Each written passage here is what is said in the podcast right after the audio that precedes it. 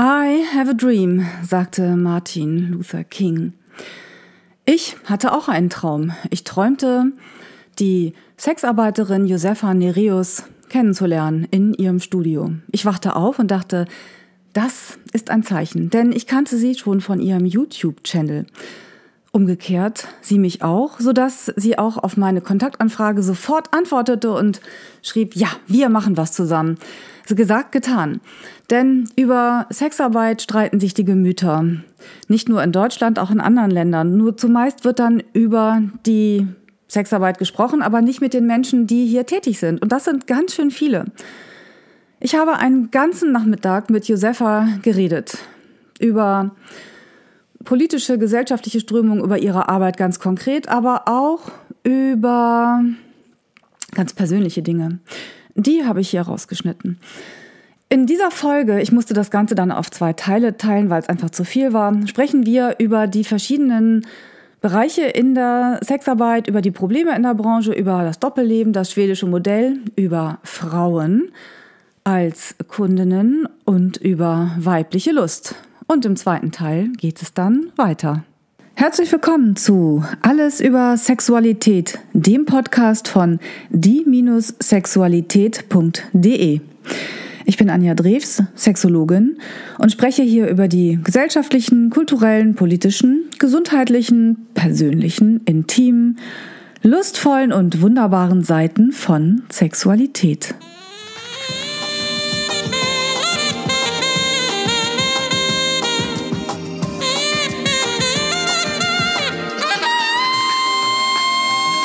Alles über Sexualität, der Podcast über das Sexuelle.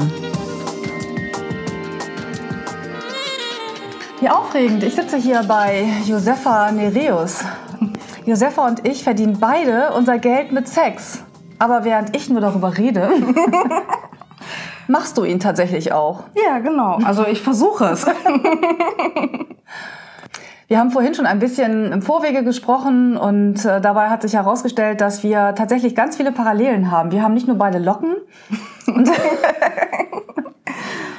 wir haben auch, äh, auch so im Gespräch gemerkt, dass wir ganz viele ähm, Ähnlichkeiten haben, was so unser Klientel angeht oder ähnliche Problematiken, nur dass wir das auf ganz andere Art und Weise bearbeiten. Mhm. Ja, aufmerksam geworden bin ich ja auf dich, weil du so viel machst, weil du nicht nur dein Geld mit Sex verdienst, sondern du vermarktest dich auch auf eine ganz besondere Art und Weise, indem du zum Beispiel eben deine Videos produzierst mhm. und darüber eben auch ganz viele Menschen erreichst und ja. aufklärst auch, ne? Aufklären tue ich auch. Ich sag ja, es sind ganz viele Parallelen. ja, auf jeden Fall. Also das ist auf jeden Fall eine ganz, ganz, ganz große Parallele. Mhm. Und ich persönlich finde auch, ja, so die Funktion von Sexarbeitern ist unter anderem auch einfach ja aus dieser praktischen Erfahrung auch so ein bisschen andere daran teilhaben zu lassen. Mhm. Also ich habe zum Beispiel so ein Beispiel. Ähm, meine, meine Frauenärztin, also die, äh, die letzte, die ich äh, jetzt so besucht habe und äh, der ich mich auch anvertraut habe und auch mhm. vor der ich mich geoutet habe, mhm. wie ich mein Geld verdiene. Und eines Tages rief sie mich dann an und meinte dann so, Frau, ja, Frau, da, da, da, ja, ich habe hier immer junge Frauen und bei denen platzt immer das Kondom und ich kann mir das gar nicht erklären. Können Sie mir nicht mal weiterhelfen und, und was, was passiert da? Und im ersten Moment habe ich mir auch gedacht so, hä? Warum ruft mich denn jetzt meine Frauenärztin an und möchte das von mir wissen? Und dann macht es so, ja, klick, klick, klick. Ja, natürlich. Also ja, natürlich, die, ihr Job ist es nicht, Kondome an den Mann zu mhm. bringen. Das ist mein Job. Und ja. ich habe mich auch tierisch darüber gefreut, einfach auch über diesen Austausch. Auch jetzt freue ich mich unheimlich über diesen Austausch, weil ich auch immer wieder feststelle, ja, jedes Fachgebiet hat irgendwo auch seine Grenzen. Und mhm. ich bin ja. definitiv ein Praktiker und im Praktischen würde ich mal sagen, ja, auch gut, gut erfahren. Ähm, aber es gibt halt auch immer wieder so Grenzbereiche, mhm, wo ich dann ja. auch merke, hm, dann kann ich jetzt auch nicht hm, so richtig weiterhelfen. Da wäre mhm. jetzt an einer anderen Stelle jemand vielleicht sinnvoller. Ja. Da bin ich total cool, ja, dass wir uns da auch mal kennengelernt haben. Ja, ich finde es ja auch total cool, weil du eben die praktische Seite des Ganzen bist. Es ist jetzt nicht so, als würde ich mich mit der praktischen Seite von Sex nicht auch irgendwie auskennen. Ich meine, ich bin ja auch ein ganz normaler Mensch und eine ganz ja. normale Frau und habe auch ein Privatleben. Aber wenn es um meinen Job geht, wenn es um ähm, das geht, was ich beruflich mache, dann rede ich vor allem nur. Ich rede mit Klienten und Klientinnen in der Praxis, ich rede ähm, im Podcast, ich rede jetzt mit dir, ich schreibe Artikel, aber es ist eben alles auf der theoretischen Ebene. Mhm. Und Und was du gerade gesagt hast, ist ja auch so ein total spannendes Thema, weil man ja denkt, ne, ähm, Sex, naja, da gibt's ja nicht so viel zu bereden. Das ist ja, das kann man oder man kann es nicht, aber die meisten meinen, sie können's. Und äh, was soll es dann noch zu reden geben? Aber das ist ja ein, ein riesen Thema. Und das habe ich ja, jetzt auch definitiv. im Vorgespräch mit dir wieder gemerkt. ja, es ist riesengroß und ähm, ja, es gibt ja dann auch mal so Dinge. Natürlich für den Hausgebrauch, also wenn wir jetzt an, an, davon annehmen, wir haben einen Partner, mit dem wir auch längere Zeit zusammen sind oder immer mal wieder welche, ähm, da gibt's andere, einfach andere Themen auch. Also mhm. das Thema Safer Sex ist, glaube ich, bei jemandem, der in einer Beziehung ist, ähm, in der beide gesund sind, nicht so das Thema wie in meinem Arbeitsalltag. Ja. Und natürlich äh, entwickle ich da auch Methoden, ähm, mich effektiv zu schützen. Und ähm, mhm. ja. Ja, genau, Safer Sex wäre auch so ein Thema. Das gibt's natürlich auch, okay, das ist noch relativ überschaubar. Aber wir haben auch schon mal geguckt, was ist eigentlich so mit Begrifflichkeiten, was deinen Beruf angeht. Ja, was ist mhm. der Unterschied zwischen Prostituierter, Sexworkerin, Escort-Service, ähm, Hure oder darf man Nutte sagen, womöglich? Mhm. So, was ist da, was ist da der Unterschied? Was machen die einzelnen Bereiche? Du hast gesagt, es gibt auch äh, Sexworker, die gar keinen Sex haben in dem Sinne, also die sich selber gar nicht anfassen lassen. Da denke ich erstmal, hm. Aber klar, doch. Ja.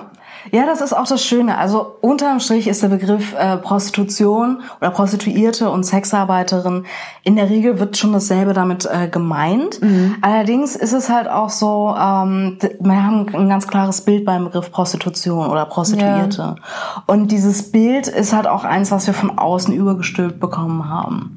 Und dann hat sich vor, ich glaube in den 70ern war das, ähm, jemand sich auch, ja, diesen Begriff tatsächlich ausgedacht, der Sexarbeit. Und das ist auch ein viel, viel besserer und treffender Begriff. Denn äh, zum Beispiel die Domina, die sich gar nicht anfassen lässt. Mhm. Natürlich arbeitet die mit Sex. Allerdings, ja. ähm, nee, nee, die macht keinen Sex. Und da hatten ganz viele Menschen halt Probleme, sich damit zu identifizieren. Auch Pornodarsteller zum Beispiel. Äh, auch Arbeitsfeld mhm. Sex, allerdings ganz andere Arbeitsbereiche. Äh, wir denken auch nochmal an die Cam Girls, die sich überhaupt nicht anfassen lassen. Oder es gibt ja auch verschiedene ähm, Performer, Bondage Performer zum Beispiel, die nur auf der Bühne zu sehen sind. Striptease-Tänzer sind auch ja, Sexworker. Auch recht, ja. ähm, mhm. Allerdings in der Regel darf man die ja auch nicht berühren und ist ja. in dem Sinne ja auch gar nicht vorgesehen. Ja. Und ähm, da gibt es halt ganz, ganz viele Abstufungen. Und ähm, was ich eben auch so spannend finde, ist, dass du äh, deine Videos machst. Ähm, mhm. Also dass du, und wie ich auch schon sagte, du bist eine sehr streitbare Person. Also du machst nicht nur Videos, du setzt dich auch mit Menschen auseinander, auch in der Öffentlichkeit und setzt mhm. dich für deinen Berufsstand ein und eben auch ja. für Aufklärung. Und ich frage mich gerade, wie, wie kann wohl das Internet mit dem, was du jetzt auch machst, ähm, Prostitution verändern, ähm, aufklären? Mm, ich komme da drauf, weil ich selber habe kein völlig klares Bild zu dem Thema. Das ist wieder mhm. dieses, weil es einfach so ein Riesenbereich ist. Ja. Ähm, Prostitution, da gibt es eben die, die ähm, Zwangsprostituierten, dann gibt es die Freiwilligen, dann gibt es das, diesen ganzen Bereich, den du gerade angesprochen hast. Das ist ein, einfach riesig. Da wird ganz viel Geld auch mit ähm, Sex gemacht. Ja, die Sexindustrie ist ein ganz, ganz wichtiger Wirtschaftszweig, also ganz allgemein. Ich habe ja selber für die großen Erotikunternehmen auch gearbeitet. Ähm, ja. Da, da, das ist ein Riesenmarkt und ähm, ich kann jetzt nicht sagen, oh, ich finde Prostitution super oder ich finde Prostitution total kacke. Ich ähm, glaube, es kann man auch wahrscheinlich gar nicht so verallgemeinern, weil es einfach ein viel zu großer Bereich ist. Es gibt Bereiche, die finde ich richtig schlecht und richtig, also richtig schlimm, gruselig und es gibt Bereiche, ja, finde ich auch. Offensichtlich, also was du machst, ist ja eher was äh, ja, Positives oder etwas, was Menschen ja. hilft? Ich weiß, wie soll ich das formulieren? Sag ja, mal. was anderen Menschen hilft, was, was mir selbst hilft. Ähm, man muss das einfach auch mal so sehen, das ist eine Branche wie jede andere Branche auch. Also wenn wir jetzt zum Beispiel ins Baugewerbe schauen, äh, mhm. da sehen wir auch äh, Arbeitsbedingungen, die prekär sind, die nicht okay sind.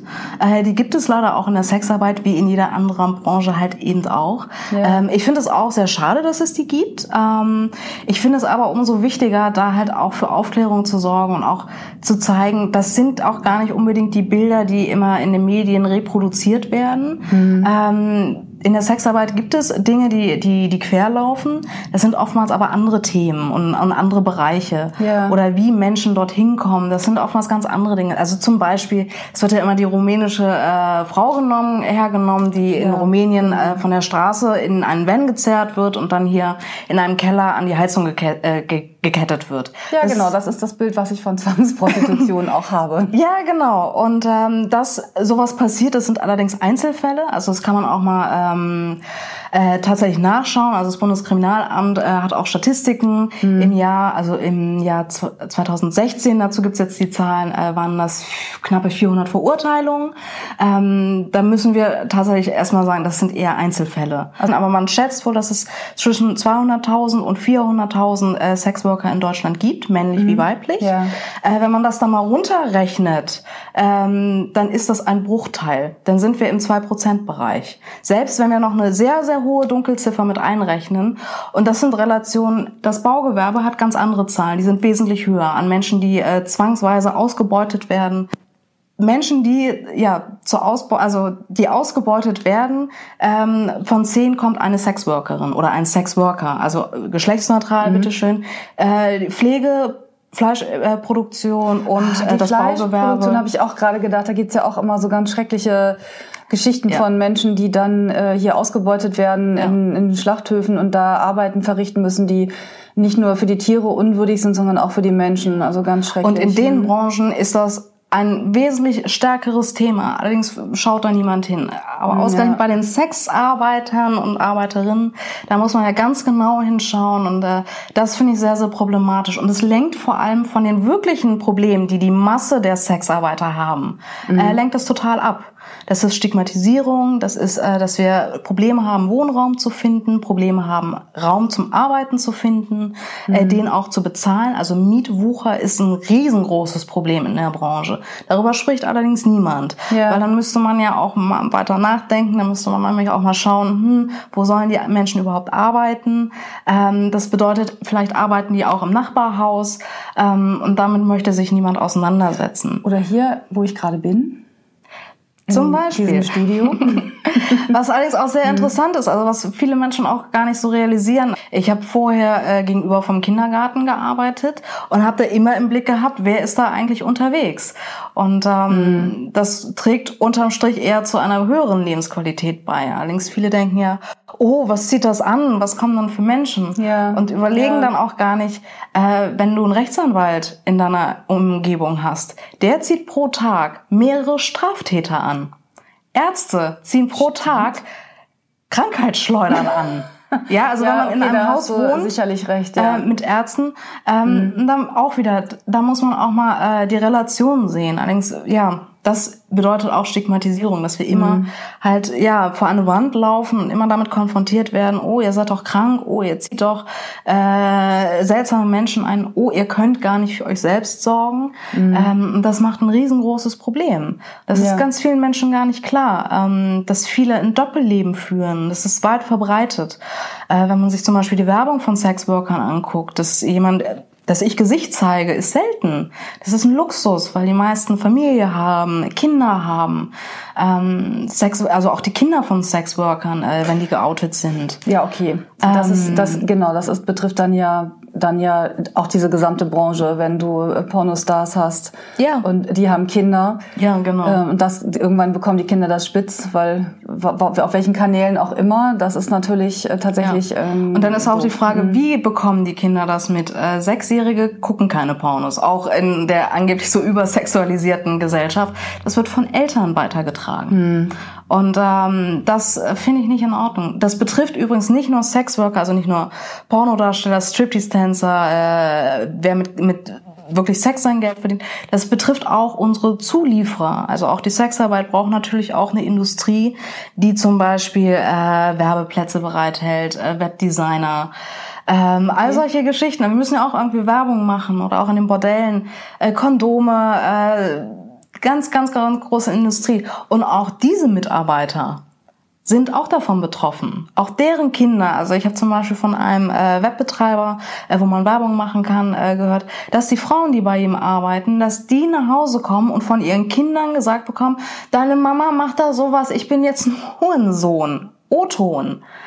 Oh, okay. Und das, ähm, das geht nicht. Was man da mit Menschen anrichtet, ähm, das ist eine absolute Isolierung von der, von der Außenwelt. Und damit werden Menschen auch gezwungen, in der Sexarbeit zu bleiben. Man darf sich jetzt auch mal nicht vorstellen, dass ich in, irgendwo hingehen könnte und sagen könnte, ja übrigens, ich habe fünf Jahre Sexarbeit gemacht. Mhm. Ähm, ich bin deswegen sehr gut geeignet für den Vertrieb. Ähm, mich hat noch niemand runtergehandelt. Ähm, all solche, ja, ähm, Menschen fühlen sich wohl bei mir. Ich weiß genau, ja. wie man dieses Gefühl erzeugt. Im Vertrieb wäre ich eine Granate. Allerdings wird mich keiner einstellen, wenn ich mhm. sage, offen sage, übrigens, die fünf Jahre habe ich da und damit verbracht. Mhm. Und das ist ein ganz, ganz, ganz großes Problem, was äh, unsere Lebenssituation tatsächlich verschlechtert. Ja. Ja gut, also ich habe jetzt gerade zwei Fragen an dich. Das eine ist die Frage, ähm, ja dann doch, du bist ja freiwillig in diesen Beruf gegangen. Mhm. Habe ich gelesen. Ja. Weil du ja auch Interviews gibst. Kann man ja alles nachlesen, wenn man es nicht dann persönlich erfragt. Du hast ja den Beruf freiwillig erwählt. Und das andere ist äh, die, die Frage, ähm, solche Modelle wie zum Beispiel in Schweden, in mhm. denen dann Freier bestraft werden und man dadurch versucht, äh, Prostitution irgendwie auszumerzen oder ähm, ja, die Prostituierten, Sexworker zu schützen. Was, da, was sagst du als Insiderin dazu? Also das schwedische Modell ist eine Katastrophe. Okay, warum? Das, ähm, also man muss sich das mal so vorstellen. Also das Gesetz sagt ja, Freier werden bestraft. Also jeder, der die Dienstleistung von Sexworkern in Anspruch nimmt, wird mhm. bestraft.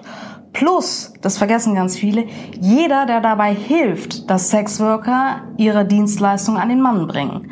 Das bedeutet Steuerberater von Sexworkern. Tatsächlich? Äh, wer, ja, das bedeutet das schwedische Modell.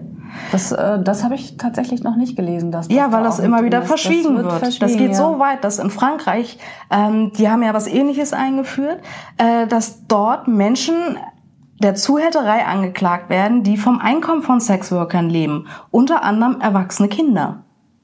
Okay. Das bedeutet das schwedische Modell. Also im Einfach mal so ein Beispiel. Wir ersetzen jetzt mal Sexarbeit, also sexuelle Dienstleistung, mhm. durch die Zeitschrift Emma.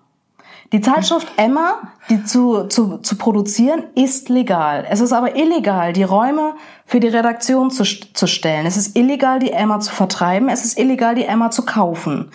Was meinst du, wie diese Leute dann arbeiten? Für die ist es natürlich auch, jegliche Infrastruktur, die dabei hilft, dieser Arbeit nachzugehen, wird untersagt. Mhm. Und äh, auch diesen, diesen Redakteuren zum Beispiel äh, Wohnraum zu geben, weil die könnten ja zu Hause an ihrem Laptop schreiben damit wird niemand ein, eine Redakteurin äh, bei sich wohnen lassen. Mietverträge mhm. kommen gar nicht erst ja. zustande.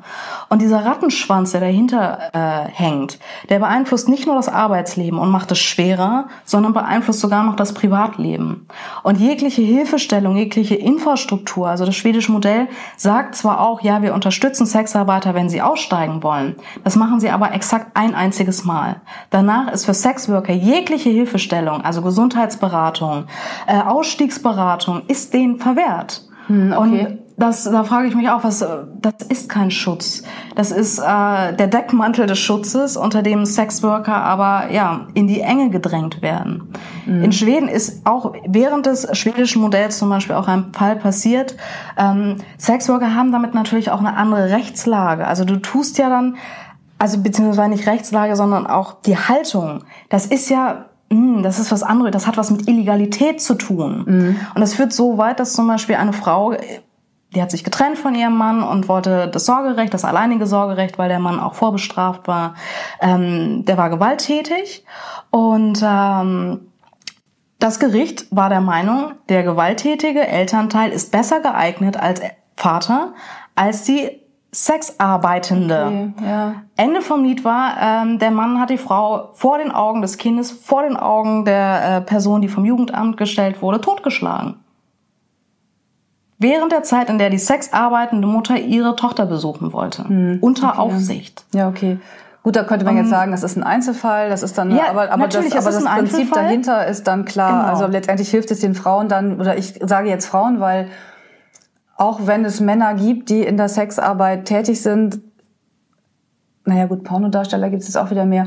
Aber wenn ich jetzt an Prostitution denke, jetzt klar an, an diesen Berufsstand, also über den wir jetzt gerade reden, dann mhm. sind es ja dann trotzdem immer noch mehr Frauen als Männer. Ja, und es ist, ist eine Frauendomäne. Und es ja. scheint mir auch eine, ein anderes Ansehen nach außen zu geben ein anderes Ansehen, also eine andere moralische Bewertung von Frauen, die diesen Job ausüben und Männern, die diesen Job ja, ausüben. Ja, ja. Also das, was ist etwas, was ich dann sehr ungerecht finde. Und das sind ja. Sachen, die mir aufstoßen und weshalb ich eben denke, warum brauchen wir denn das eigentlich? Geht es nicht auch ohne? So, ohne Sexarbeit? Es, ja, ohne Sexarbeit würde ich super finden. Aber dann ohne außer Striptease-Tänzer, ohne Pornodarsteller. Ja, aber die, aber die meisten, also abgesehen beim Porno ist es relativ ausgeglichen, vermute ich mal. Da weiß ich es jetzt nicht genau, aber äh, Ob es da mehr, da sind, da weiß ich aber, dass die Frauen die höheren Gagen kriegen. Das habe ich mal. In der Sexarbeit ganz generell, ja, kriegen Frauen in der Regel, also nicht nur, also durch die Bank weg. Ne? Also, ja, das heißt, der Gender Pay Gap ist in der Prostitution dann mal umgekehrt. Ja, genau. Das ja. wird übrigens auch nirgendwo erwähnt. Richtig. ja, aber es ist tatsächlich so. Also ich kenne auch äh, jemanden, der äh, von Frankfurt nach, also einen männlichen Sexworker, der von Frankfurt nach Berlin gezogen ist. Also es gibt natürlich auch im Land äh, Preisgefälle. Ähm, und also da, das war nicht mehr, wirklich nicht mehr nennenswert. Und dann hat er es auch eingestellt. Und ah ja, okay. als Frau sieht es wirklich äh, besser aus. Da kann man wirklich hm. ein bisschen mehr noch äh, verdienen. Okay. Die andere Seite sind ja dann tatsächlich die Freier und die Freierinnen. Wie heißen denn die weiblichen Freier? Da gibt es keinen, also der Begriff Freier ist männlich geprägt. Ähm, ich sage ganz Kunden, Kundinnen, Gäste. Hm. Okay, also die äh, die Sprache sieht die Frau als Kunden nicht vor, was auch sehr, sehr interessant ist. Denn äh, natürlich kommen Frauen zu Sexworkern. Ähm, mhm. Jede Sexworkerin, die das auch anbietet und das auch möchte, hat auch irgendwo äh, ein paar Klientinnen. Das ist mhm. ganz klar. Und es kommen natürlich auch Pärchen. Da ist die Frau auch mit Dienst, also die nimmt die Dienstleistung ja dann auch in Anspruch. Ja, das stimmt. Ähm, Was würdest du so in Prozentzahlen sagen zwischen Frauen und Männern als Kunden, Kundinnen? Das kann ich nicht. Das ist auch ganz unterschiedlich. So drei zu zehn, äh, drei zu zehn, drei zu einer. Also ich für mich würde sagen, machen es vielleicht zehn Prozent aus. Es gibt aber auch Kolleginnen, die haben sich auf Frauen spezialisiert. Es gibt auch männliche Sexarbeiter, die haben sich auf Frauen spezialisiert. Das es gibt ganze Agenturen, die nur mhm. mit Männern bestückt sind, die sich nur auf Frauen spezialisiert haben. Mhm. Es gibt auch männliche Sexworker, die beide Geschlechter oder alle Geschlechter abdecken. Ähm, das ist ganz, ganz, ganz schwierig zu formulieren. Also ich merke schon wieder, dass ich, also ich finde das immer wieder spannend. Sexualität ist ein Riesenbereich und wir haben einfach immer unsere inneren Glaubenssätze, unsere Vorurteile, unsere Bilder im Kopf. Und mein Bild ist, und das, das kann ich jetzt auch so zugeben, ist einfach tatsächlich sehr geprägt von den Medien durch Zwangsprostitution. Mhm.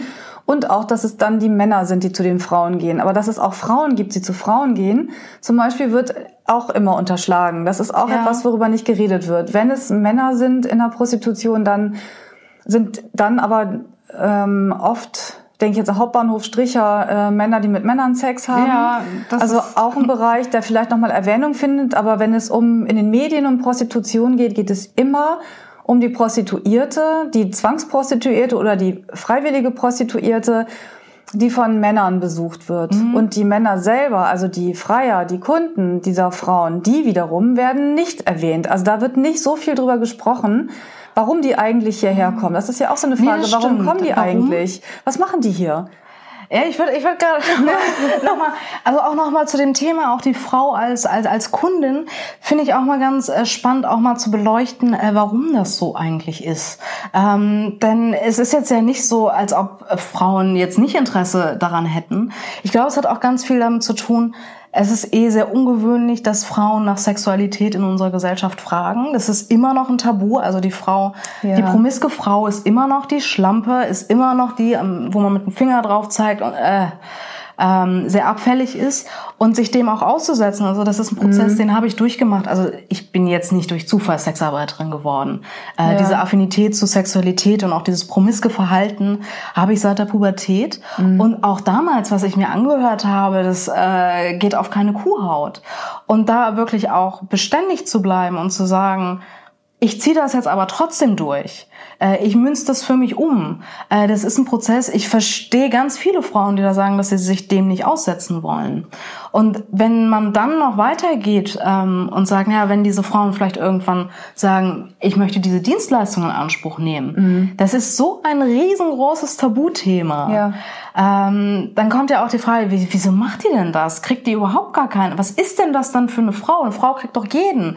Ähm, mhm. Und diese, diese Bilder, die muss man erstmal zerschlagen. Und ich weiß auch, die Frauen, die zu mir kommen, ähm, die mussten sich damit auch auseinandersetzen. Und das sind oftmals Prozesse, die Jahre gedauert haben. Ich bin manchmal ganz erstaunt, dass sie dann so, ja, ich verfolge dich schon seit zwei Jahren, wo ich mir denke, okay, also cool, dass du dich irgendwann getraut hast, aber mhm. wie krass, dass das so lange Zeit braucht, ähm, um dieses Bild im Kopf irgendwie herzustellen, ja. äh, um das mit sich in, in Beziehung zu geben und ja, auch ganz viele Vorurteile einfach mhm. über Bord werfen zu müssen. Und da komme ich jetzt wieder auf das, was ich vorhin gesagt habe, ähm, nämlich, dass wir so viele Parallelen haben.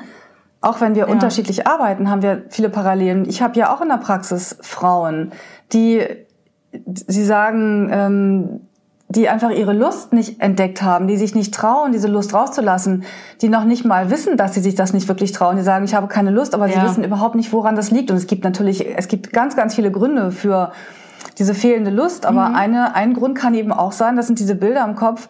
Ich darf keine Lust haben, das ist was Negatives ja. oder ich habe, und das ist auch etwas, dann bekommen sie immer noch mit, auch die jungen Frauen, von Müttern oder Großmüttern ähm, oder auch Vätern mal, dass, ähm, dass Sex was Schlechtes ist. Dann heißt es, äh, sei ja. bloß keine Schlampe, sei, geh, lauf nicht rum wie eine Hure. So, oder ja, was ist das genau. denn für ein genau. Outfit und was ist das denn? Und das wird dann negativ äh, besetzt. Ähm, und das sind eben, wie gesagt, nicht nur die Frauen jetzt auch in meinem Alter, wo man sagen würde, okay, das nee, ist noch eine genau. andere Generation. Es sind auch die jungen Frauen, die kommen. Und sie, mhm. sie ähm, können das Gefühl der Lust, also sie sagen auch, ich hatte noch nie einen Orgasmus. Und dann kommt in Gesprächen raus, das stimmt gar nicht aber sie haben das so nicht für sich wahrgenommen oder sie haben ah. irgendwie verfehlt die Verbindung offensichtlich auch zu ihr, ihrem Genital. Also sie merken ja. dann, Sie können diese Lust vielleicht haben. Da gibt es auch eine ganz interessante Studie aus den USA. Meredith Shivers, Shivers heißt sie, und mhm. sie hat, ähm, die hat Frauen Bilder gezeigt und sie hat ihnen einen Pleismographen eingeführt, also so ein Gerät, das die ähm, Feuchtigkeit der Scheide misst. Mhm. Ja, ja, ja, genau. Und die mhm. Frauen haben alle möglichen Bilder angeguckt, von äh, Sexszenen bis hin zu irgendwelchen Affen. Und sie haben gesagt, nö, also, nö ich, also da merke ich mhm. nichts, merke keine ja. Lust. Aber das Gerät hat gemessen, oh, die Scheide, die wird gerade feucht. Also mhm. sie hat, diese Lust ist anscheinend da, aber sie haben die Verbindung nicht. Sie, sie spüren das nicht. Oder ja. sie haben einfach nicht gelernt, dass das Gefühl eben Lust ist. Mhm. So. Und ja, das, wenn dieses Gefühl immer besetzt wird mit Pfui, I, das macht man nicht, das ja, gehört genau. sich für dich nicht. Ähm, ist das eine natürliche Entwicklung. Also ja, genau. es ist traurig, aber ähm, wenn man das immer wieder gesagt bekommt. Ja, und es gibt ganz viele verschiedene Wege, das, das dann zu verändern. Zum Beispiel, indem man zu mir kommt und mit mir darüber redet und sich auf die Suche ja. macht und auf die, auf die innere Suche, auch nach diesen inneren Glaubenssätzen, wo kommt das her und wie kann ich mich besser spüren und sich mit sich selber beschäftigt oder offensichtlich äh, können sie auch zu dir gehen und ganz ja. praktisch ihre Lust entdecken. Was für eine Frau, die Josefa, und was für ein Gespräch. Wir haben tatsächlich eine Stunde am Stück geredet. Und das ist noch völlig untertrieben, denn wir haben insgesamt an diesem Tag fünf Stunden miteinander gesprochen. Und eine Stunde davon aber für mich, für mein Video, für meinen Podcast aufgezeichnet. Damit das jetzt nicht so viel am Stück wird, habe ich das Ganze mal geteilt. Das heißt, im nächsten, im zweiten Teil geht es dann weiter mit unserem Gespräch. Und da haben wir dann das Thema Freier am Wickel, welche Menschen kommen zu Josefa? Mit welchen Anliegen kommen sie zu Josefa? Ganz spannend ist zum Beispiel auch, dass wir tatsächlich äh, ein ähnliches ähm, Themenspektrum haben. Also zum Beispiel Männer nach Prostataoperationen, die zu mir kommen und auch zu ihr. Oder Männer, die zu früh kommen. Wir sprechen auch über Sprache, wie wichtig es ist, über Sex zu kommunizieren, Wünsche zu äußern, aber wie wichtig es auch ist, die richtigen Begriffe überhaupt erstmal zu haben. Ja, und damit geht's dann im zweiten Teil weiter. Und ich freue mich, wenn du da auch wieder zuschaust, zuhörst. Wenn dir der Podcast gefallen hat, freuen wir uns sehr über eine Bewertung bei iTunes oder einen Kommentar auf unserer Webseite www.die-sexualität.de mit AE. Hier findest du auch weitere Folgen und viele Informationen rund um das Thema Sexualität. Wenn du keine Folge verpassen möchtest, kannst du den Podcast bei iTunes abonnieren oder unsere Facebook-Seite Die Sexualität liken. Bei konkreten Fragen kannst du auf unserer Seite im Menü nach aktuellen Kursen und kostenlosen Ratgebern schauen. Und es besteht die Möglichkeit eines persönlichen Gesprächs in meiner sexualtherapeutischen Praxis oder über Skype. Informationen dazu findest du auf meiner Webseite www.anjadrews.de. Ich freue mich, dass du dir die Folge angehört hast und wünsche dir noch einen wunderbaren Tag oder Abend und verabschiede mich bis zum nächsten Mal.